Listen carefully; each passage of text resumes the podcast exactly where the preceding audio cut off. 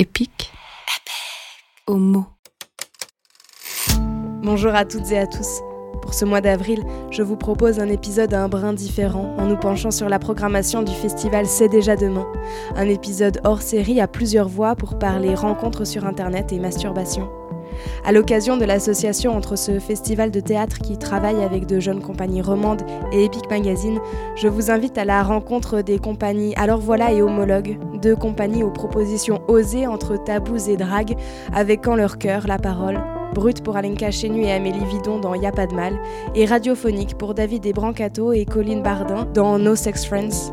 Grâce à ces deux pièces, on a parlé de plaisir et de jeu, on a discuté de quotidien et de paroles à libérer, d'exploration, d'écriture plateaus et de retranscription, du lien au public et du besoin de se battre aujourd'hui pour retrouver ce lien, de Schtroumpf aussi et de Petit Ventre. Je suis Sarah Benninghoff, vous êtes sur le podcast d'Epic Magazine qui donne à entendre les écritures romandes, comme jamais vous ne les avez imaginées. Bienvenue dans Epic Homo.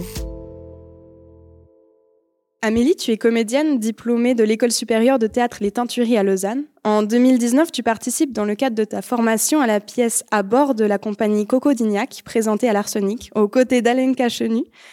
Curieuse de continuer un travail sur l'oralité à deux, vous avez créé la compagnie Alors Voilà, au travers de laquelle vous questionnez l'écriture et la création à partir de matériaux bruts que peuvent être les mots, les vies, les voix. Amélie, tu es ici pour nous parler de votre première création Il y a pas de mal. Mais pour commencer, quand l'écriture est-elle entrée dans ta vie? Alors j'ai très peu écrit et c'est grâce à un stage avec euh, Jean-Paul Wenzel dans justement mon école des teintureries que j'ai découvert que je savais écrire. C'est une personne qui nous a donné un stage de deux semaines et qui nous a révélé à nous euh, et qui a su nous montrer que chaque personne peut vraiment écrire à travers différents exercices. J'ai appris euh, que j'avais un style, j'ai appris ce que j'aimais écrire, ce que j'avais envie de partager. Et du coup, depuis ce stage, j'arrive à écrire ce que je faisais pas du tout avant. Colline, tu es comédienne diplômée du Bachelor Théâtre de la Manufacture en 2019. À ta sortie et aux côtés de David Desbrancato, avec qui tu as partagé la formation, tu joues au Festival Labati dans Nos parents de Pascal Rambert. Puis, avec Davidé, vous animez ensemble les dessous de la quarantaine, une émission hebdomadaire sur Radio 40, radio née lors du confinement de mars 2020. Pour cette édition de C'est déjà demain, vous présentez No Sex Friends avec la compagnie Homologue, un spectacle entre radio et scène. Avant d'en savoir plus, Colline, et comme Amélie, quand l'écriture est-elle entrée dans ta vie? Pour moi, l'écriture est un vaste mot. En tout cas, l'écriture de plateau. En fait, avant la manufacture, j'ai été dans une école qui s'appelle la Seine-sur-Saône à Lyon. C'est une école d'art euh, contemporain et puis aussi pas mal de jeux burlesques et de jeux rythmiques. Et on faisait énormément, énormément d'écriture de plateau. C'était un peu le dada de cette école. Donc c'est vraiment là que je me suis essayée en tout cas à ne pas partir d'un texte déjà préécrit, mais vraiment d'écrire un spectacle à partir d'improvisations. Et à partir de ces improvisations constituer un canevas et à partir de là écrire euh, la pièce. Et qu'en est-il pour la pièce que vous présentez au festival C'est déjà demain. Quand l'écriture est-elle arrivée dans vos processus de création? À quel moment a-t-elle rencontré la scène? Colline pour commencer? Alors avec David, on n'a pas encore commencé le travail au plateau. Donc pour l'instant, on est encore à l'étape dramaturgique. En fait, c'est un long cheminement qu'est ce travail avec Davidé, puisqu'à la base, on a été sélectionné au festival C'est déjà demain en octobre 2019 et qu'actuellement nous sommes en mars 2021. Donc c'est deux ans de travail et d'élaboration d'un projet qui change. Donc le processus d'écriture, il est arrivé euh, tardivement parce qu'en fait, il progresse, il change à chaque fois. Donc, il y a deux formes d'écriture qui vont avoir lieu, c'est-à-dire l'écriture de l'émission de radio qui va être diffusée sur les ondes en direct et en parallèle l'écriture de ce qui va se placer au plateau pour les spectateurs et les spectatrices qui vont là assister à cette émission. Donc ça va être un jeu entre le chant hors champ, ce qu'on donne à voir, à entendre sur les ondes, comme on donne à voir et à entendre sur les applications de rencontre, et aussi ce qu'on montre et ce qu'on montre pas sur les applications de rencontre, et là qui va être le jeu euh, vraiment de l'acteur. Et qu'en est-il pour toi, Amélie? Avant de parler de l'écriture, peut-être qu'on peut parler du thème. Avec Alenka, c'est vrai que on est, avant d'être collègues, copines, et on parle de sexualité souvent et toujours dans la joie. Du coup, ça a été vraiment la base de notre envie c'était de parler de sexualité. Et quelle sexualité? C'était la masturbation. Et donc, on s'est dit, comment est-ce qu'on va aller chercher une parole sur la masturbation Et on a eu envie d'aller interviewer des gens, de recueillir leurs paroles.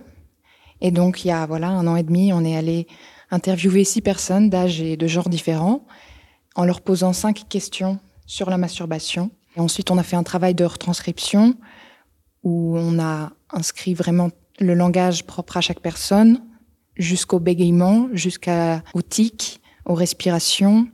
Par exemple, il y a des ou des ou des tout ce qui fait le langage d'une personne. Et on s'est retrouvé voilà avec 400 euh, pages de texte de retranscription. Et à partir de là, le texte est du coup entré dans notre processus euh, dans toute sa splendeur. Et du coup, on a fait un travail dramaturgique euh, en se rendant compte qu'il y avait des thèmes donc qui se retrouvaient dans les différentes interviews. Et on arrive maintenant à un texte d'une trentaine de pages pour le festival qui réunit ces six personnes. Pour vous, qu'est-ce que c'est que porter des mots à la scène? Quels sont les défis et les ambitions derrière vos deux écritures scéniques? Au vu du contexte actuel, j'ai l'impression qu'aujourd'hui, monter à la scène, c'est d'autant plus important et d'autant plus fort. Et puis, on est toutes et tous de jeunes créateurs euh, pour ce festival qui a été reporté. Donc, ça a aussi un travail de labeur. Et donc, porter, j'ai l'impression, euh, des mots, nos mots à la scène, c'est d'autant plus fort aujourd'hui. Et puis, après, ça dépend de chaque projet. Par exemple, là, avec Davidé, on a choisi de parler des applications de rencontres c'est rigolo parce que vous parlez de la masturbation et de la sexualité. J'ai l'impression que c'est quand même un thème. Euh, en tout cas, il y a une parole aussi qui tend à se libérer. Par exemple, là, les applications de rencontre, nous, on est parti de ça parce qu'elles font désormais partie d'un quotidien.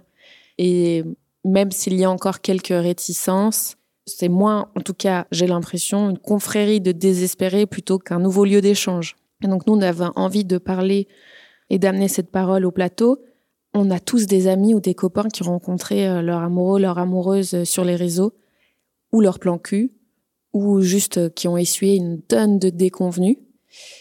Et on veut aussi parler un peu de la backroom des réseaux sociaux. Il y a beaucoup de racisme, par exemple, de grossophobie aussi sur les applis et en quoi la parole, elle est moins contrôlée aussi sur les réseaux. Par exemple, on peut tout de suite dire pas d'asiate, pas de black, pas de gros, pas de grosse, etc et c'est admis, c'est communément admis.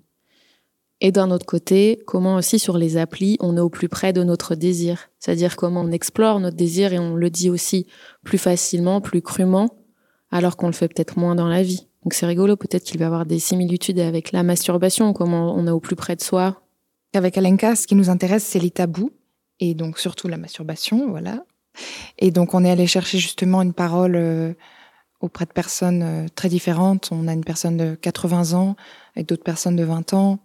Voilà, trouver les personnes qui en parlent toujours avec de la gêne, bien sûr, mais de façon plutôt directe et qui nous donnent des détails et d'autres qui sont très réservées. Et c'est ça qui nous touche et qui nous intéresse de mettre sur scène, c'est justement comment six personnes différentes trouvent les mots et ont chacun leur propre vocabulaire pour parler de ce sujet qui est la masturbation. Et pour nous, ce qui pourrait être intéressant, c'est que les personnes qui viennent voir le spectacle repartent peut-être avec l'envie d'en parler ou l'envie d'y réfléchir, parce que peut-être que certaines personnes s'interdisent complètement d'y penser, et qui sait, peut-être qu'une parole ou une pensée puisse se libérer après ce spectacle. Hum, moi, j'ai commencé, je crois, à 8, 10 ans, et du coup, ouais, mais j'ai commencé assez jeune. Et ouais, en expérimentant, en essayant des choses, en, essayant avec divers objets, avec. Euh, je crois que j'avais. 11 hmm, ou 12 ans quand je me suis mis le premier truc dans mon cul. Euh, c'était. Je me souviens, j'avais une crème pour le corps, c'est ultra malsain. J'avais une crème pour le corps et je trouvais que ça lubrifiait un peu. Du coup, j'ai tenté avec mes doigts et tout. Et puis ensuite, j'ai essayé de mettre des objets, genre un pinceau. Et puis ça n'a pas fonctionné. et puis ça fait un peu mal. je fais. Euh, Et puis après, ben ouais, j'ai expérimenté avec un peu tout ce que je trouvais. Et dans l'intimité de ma chambre, tout ce qui me tombait sous la main. Ouais. Amélie, on vient d'entendre un extrait de Y a pas de mal, la première pièce de votre compagnie. Alors voilà avec Alenka, dont l'une des identités est le tabou à bousculer. Comment s'est déroulée l'écriture de ce projet? Est-ce que tu te souviens du moment où sa première idée t'est venue, ou vous est venue? Le début de cette histoire, je pense que c'est un personnage que j'ai créé qui s'appelle Marika Pertuis, qui parle de choses gênantes, souvent liées à la sexualité et de nos discussions aussi avec Alenka sur la sexualité. Donc euh, après ce stage qu'on a eu avec la compagnie Cocodignac sur la parole brute, il y a un peu tout qui s'est rejoint. On s'est dit ben voilà, ben de la parole brute, en parlant de sexualité, avec des personnes qui nous livrent leur vécu. Pour revenir à ce personnage que j'avais créé, qui s'appelle Marika Pertuis, qui est toujours là, parmi nous, Marika Pertuis, elle parlait de choses euh, taboues. Elle parlait de pertes blanches dans sa culotte. Et c'est quelque chose qu'on avait peu entendu, que moi-même j'ai jamais entendu sur scène, et que les gens qui l'ont entendu ce soir-là euh, se sont dit c'est génial d'entendre ça. Et ce qui était surprenant, c'est de pouvoir mettre des mots sur des choses dont on parle jamais, ou très peu. À chacune, est-ce que vous savez pour qui vous écrivez? Colline, pour commencer? Pour moi, on retombe sur ta précédente question et à qui ça se destine. En tout cas, avec Davidé, j'ai l'impression que c'est intrinsèquement lié. En fait, avec euh, Davidé, au tout début, on est passé par plein d'étapes. C'était vraiment parti de, en tant que comédien, comédienne, on s'est dit, qu'est-ce que ça ferait de jouer au plateau? En gros, on se disait, et si on jouait dans la vie comme sur Grinder Ça ferait quoi des échanges Tinderiens dans la vie? Qu'est-ce que ça fait au plateau si on matchait comme quand on match sur Tinder? Et puis évidemment, après, tous ces questionnements ont évolué. On a organisé un speed dating où on a récolté plus d'une cinquantaine de témoignages et ça c'était hyper intéressant parce qu'on a eu un panel d'utilisateurs tristes des applis. On avait des personnes qui avaient 15 ans et d'autres qui en avaient 70. C'est rigolo, enfin comment en fait on se rend compte que ça ouvre la discussion, ne serait-ce que juste de l'aborder et qu'il y a plein de gens qui n'osent pas forcément en parler ou qui connaissent pas ou peu et donc c'est rigolo en tant que comédien dienne d'avoir ce rapport-là, sachant qu'on se prétend pas du tout, on prétend pas du tout faire une étude sociologique. Et puis on écrit aussi pour nous, par exemple, euh, voilà, comme je disais tout à l'heure, il y a deux formats, il y a le format radio et le format plateau. Et le format plateau, là, on va se confronter vraiment à nos propres doutes, à notre propre intimité. Et forcément, quand on parle intimité, comme quand vous, vous parlez tabou et masturbation, ça aussi quelque chose d'universel. Ça nous concerne tous et toutes, bien qu'on en parle peu. Et c'est ça qui est beau. C'est comment, quand on parle de quelque chose d'intime, on touche à l'universel. Je pense que pour écrire un spectacle, il faut partir de soi, de ce qui nous fait envie, parce que sans l'envie, on va pas réussir à aller au bout du projet. Et du coup, ça part d'une envie d'Alenka et de moi-même. Quand j'imagine euh, le public type pour nos spectacles, en fait, il n'y en a pas vraiment.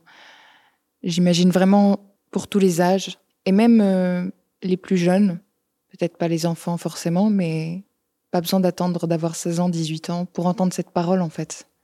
Et même nous, on a appris des choses grâce à ces interviews, comme par exemple utiliser du lubrifiant alors qu'on est tout seul.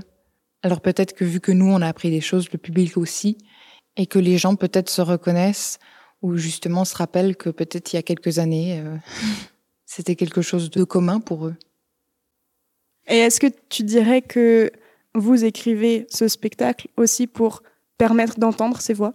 C'est vrai que les personnes qu'on a allées chercher, certaines ne vont pas au théâtre et d'autres ne se seraient jamais retrouvées sur scène.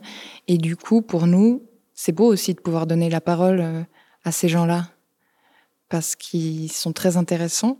Et comme ils se rendent pas compte, en fait, ces gens du produit que ça va être, ces personnes sont très proches en fait de ce qu'elles sont et elles vont pas chercher à, à dire ce qu'il faut dire, elles vont juste dire ce qu'elles ont envie de dire et comment elles ressentent la chose. Euh.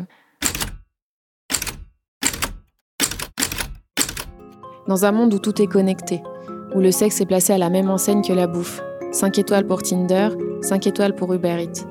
Comment ne pas résister à la tentation du je sonne à ta porte, pas de chichi, on baise et on se dit rien Si les marivaudages virtuels sont parfois jugés peu romantiques, ils ne sont peut-être qu'un prélude à la vraie rencontre, avec ses déconvenus et ou parfois même ses papillons dans le ventre.